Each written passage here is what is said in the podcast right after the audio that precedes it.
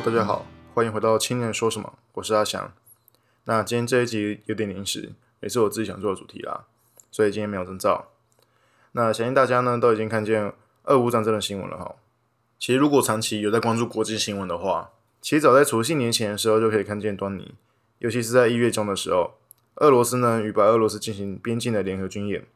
那大家要知道，白俄俄罗斯基本上就是俄罗斯的小老弟小跟班，俄罗斯说一，白俄罗斯不会说二。再来呢，白俄罗斯是与乌克兰北部接壤的，因此俄罗斯其实是假借军演的名义，让俄罗斯部队不仅可以在乌克兰东部的边境驻扎。也就是最近大家常听到的亲俄的东乌一带，更可以在白俄罗斯与乌克兰北部的交界驻扎，让乌克兰不仅需要面临东部的俄国军队，更还有北部的威胁需要面对。尤其呢，俄罗斯与乌克兰首都基辅十分接近，这一连串的军事部署啦，我认为早就显露出俄罗斯的野心，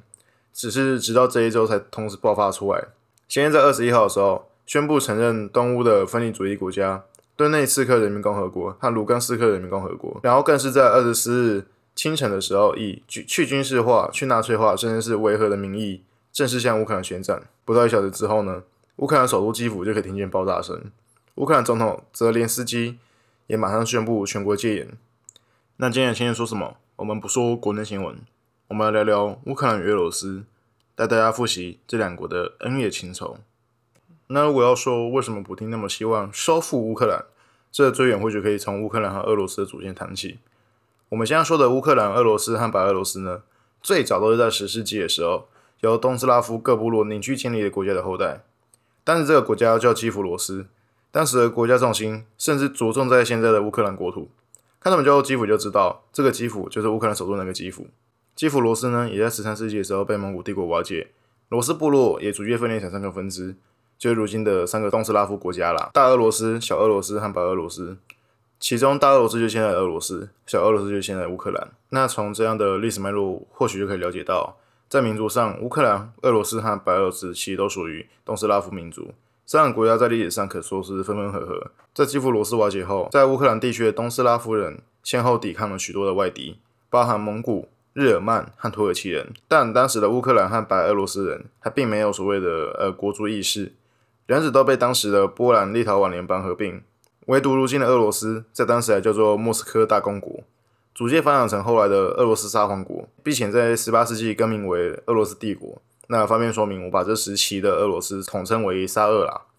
那在沙俄成立之后呢，也逐渐成为东斯拉夫民族和东正教的大本营。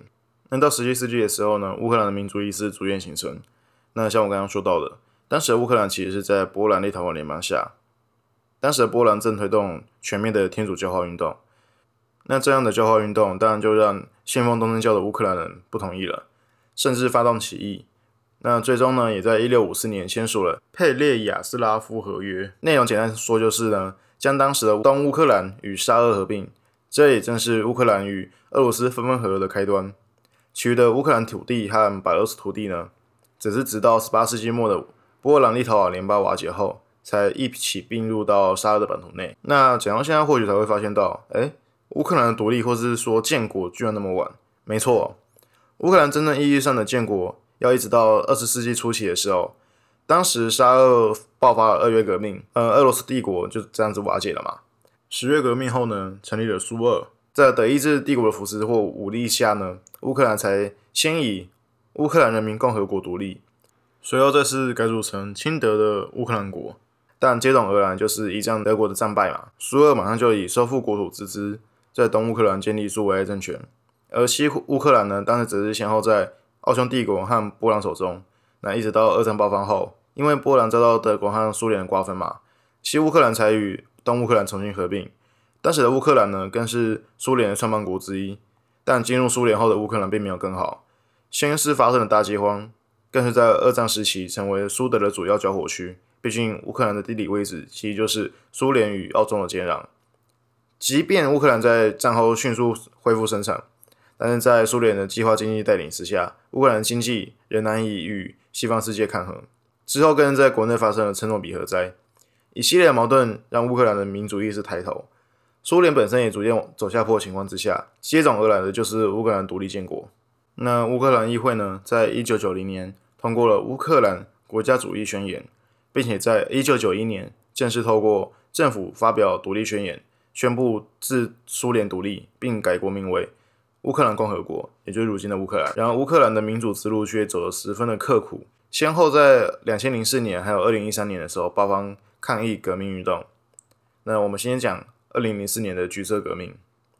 当年呢，乌克兰正在进行总统大选，但当时第一轮的时候，并没有任何一个候选人获得法定的五十帕多数，因此展开了由第一轮最多票数的两名候选人进行重选，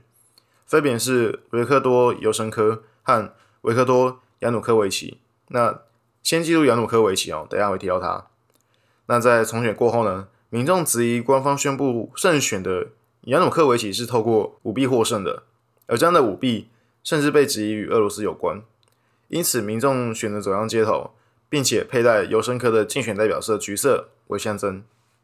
而且这样的抗议不仅局限在民众哦，就连乌克兰安全机构也都默默的站在民众的身边，不仅向民众通风报信，让民众避免与警方发生流血冲突，更甚至向尤申科提供有关舞弊的证据。那眼看国内外的情势逐渐失失控哦。乌克兰最高法院最终也宣布重选的结果无效，并且在同一年的十二月进行第二次的重选，尤申科也得以成为乌克兰的总统。然而，尤申科上任之后，接连一系列的政策错误以及与俄罗斯关系紧张，最终导致二零一零年总统大选时又由亚努科维奇获胜。那我刚刚提到的两千零四年的选举舞弊就可以知道，亚努科维奇在乌克兰其实就是所谓的亲俄代表。甚至在两千零四年选举前后呢，都数次遭到拍摄与俄总统普京有私下的见面。因此，在二零一零年上任后呢，即便乌克兰民意都希望与欧盟签署自由贸易协定，亚努科维奇就仍然是不停的向民众打马虎，表面上说会签，但始终没有进一步的行动。甚至在二零一三年十一月二十一日的时候，乌克兰国会直接否决欧盟的要求，并且自行宣布。暂停与欧盟签署自由贸易协定，一系列政治操作违背了乌克兰亲欧民众的意愿，民众因此走上街头，在乌克兰的独立广场集合示威，被称作是乌克兰的亲欧示威运动。然而，起初的和平示威，在不到两周的时间就变掉了。示威者遭到乌克兰特种警察部队比尔库特部队的暴力驱散。那面对警方的武力驱散呢，也进一步让和平示威演变成流血冲突。起初，呼唤与欧盟自由贸易的目的呢，最终似乎也演变成乌克兰在俄罗斯代表的共产主义和与欧盟代表的民主自由之间的选择，甚至连列宁的雕像都被推倒。示威游行持续到二零一四年的一月，长达三个多月的示威游行，最终以乌克兰国会表决通过开除亚努科维奇。亚努科维奇也潜逃俄罗斯，寻求政治庇护结束。至今呢，亚努科维奇仍遭到国际刑警组织的通缉。二零一九年的时候，也遭乌克兰裁定犯下叛国罪。那回到示威行动，即便示威最终以民众的多数意愿获胜，但仍然付出不少代价。像是刚刚说到的乌克兰特种警察部队比尔库特部队呢，就遭到质疑说，在镇压民众的时候呢，使用了实弹的猎枪和手枪，甚至有在示威死者身上发现狙击步枪子弹。另外呢，也发生了攻击和逮捕逮捕记者甚至医生的事件。那根据统计哦，共有七十到九十人死亡，那五百七十多人受伤。那在经历了两场民主示威或者说革命之后，你以为乌克兰就可以走向完全的民主化了吗？当然没那么简单。他得罪的可是普京执政的俄罗斯。诶，说到普京，怎么感觉我出生到现在都是他在执政的俄罗斯啊？那普京会怎么报复乌克兰呢？首先是针对乌克兰领土的克里米亚。那我们先介绍一下克里米亚。其实一开始的时候，克里米亚半岛原先不属于乌克兰，是在一九五四年的时候，苏联当时的第一书记赫鲁雪夫为了纪念乌克兰苏维埃政权成立三十五周年哦，将原先属于苏俄的领土克里米亚拱手让给乌克兰。那在苏联解体之后呢，克里米亚也以自治共和国的身份留在乌乌克兰境内。那时间回到亲欧运动结束后。在二零一四年二月二十一日，亲欧派正式开除亚努科维奇之后呢，二十七日，俄罗斯马上就有军队占领克里米亚的议会大楼，并且扶植亲俄的政权。三月的时候甚至出动武装部队直接进入克里米亚，直到举行公投以决定克里米亚的未来。那乌克兰面对俄罗斯这样子的侵入，也马上宣布备战状态。虽然没有正式开战啦，但双方真的是一触即发，而且先后有乌克兰海军还有空军都倒戈效忠克里米亚。嗯，时间快转到当时三月中吼，三月十六日的时候，克里米亚举行全民公投，题目分别是以下两点：第一点，是否赞成克里米亚在享有俄罗斯主权的基础上与俄罗斯合并；第二点呢，是否赞成恢复克里米亚共和国宪法。并作为乌克兰的一部分。那结果我们也很清楚哦，公投结果表明大多数的民众支持入俄。然而这样子的结果，其实到现在都还没有被国际认可。那这边插一句哦，当时俄罗斯外交部在微博上呼吁中国支持俄罗斯，但当时他们写到，俄罗斯面临的状况有一点类似你们中国发生天安门事件，所以俄罗斯其实是帮中国承认了天安门喽。那在看见克里米亚透过公投回到祖国俄罗斯的怀抱之后呢？亲俄的乌克兰东部有样学样，先是攻占了政府的行政大楼，先建立自己的政权，再举行公投宣布独立。这地方就是二十一日普丁承认的东乌两个共和国——顿内茨克人民共和国和卢甘斯克人民共和国。那就算乌克兰政府试图透过国民卫队阻止公投，两个共和国仍旧持续投票。并且宣布哦，各自以八十九趴和九十六趴的支持数宣布独立。而这样的独立不仅没有被国际和乌克兰认可，其实就连俄罗斯哦，在当时一开始的时候也没有正面承认和回应他们的入俄申请。这样的结果呢，就是造成东乌的亲俄武装与乌克兰政府军持续爆发冲突，甚至造成当年马航 MH 与十七的空难。那这样持续近半年的军武冲突哦。乌克兰政府质疑说是俄罗斯提供给亲俄部队武器，那俄罗斯当然是极力否认。但为了缓解冲突，乌俄两国以及武装分子在德国、法国和白俄罗斯的监督之下，在二零一四年八月二十七日的时候，在白俄罗斯首都明斯克签署了明斯克协议。那内容简单说就是包含了承诺互相停火，然后乌克兰呢也同意赋予两个共和国自治权。虽然起初有。逐渐执行停火协议，但是在冲突的热点，像是顿内茨克机场呢，仍旧冲突冲突不断。在东乌战火不停的情况之下，俄罗斯呢也持续向东乌输送人道资源。虽然说是人道资源啦，但其实没有经过乌克兰同意，因此遭到质疑说，俄罗斯这样子是不是假借人道的名义，实际上呢是向亲俄的武装部队提供武装资源。那随着战争持续哈。在二零一五年的时候，根据统计，就已经造成五千三百名的受害者，还有近百万名的难民。那因此，在二零一五年二月的时候，乌俄和亲俄分子再次签署了新的明斯克协议。然而，事实证明，明斯克协议仍旧没有用，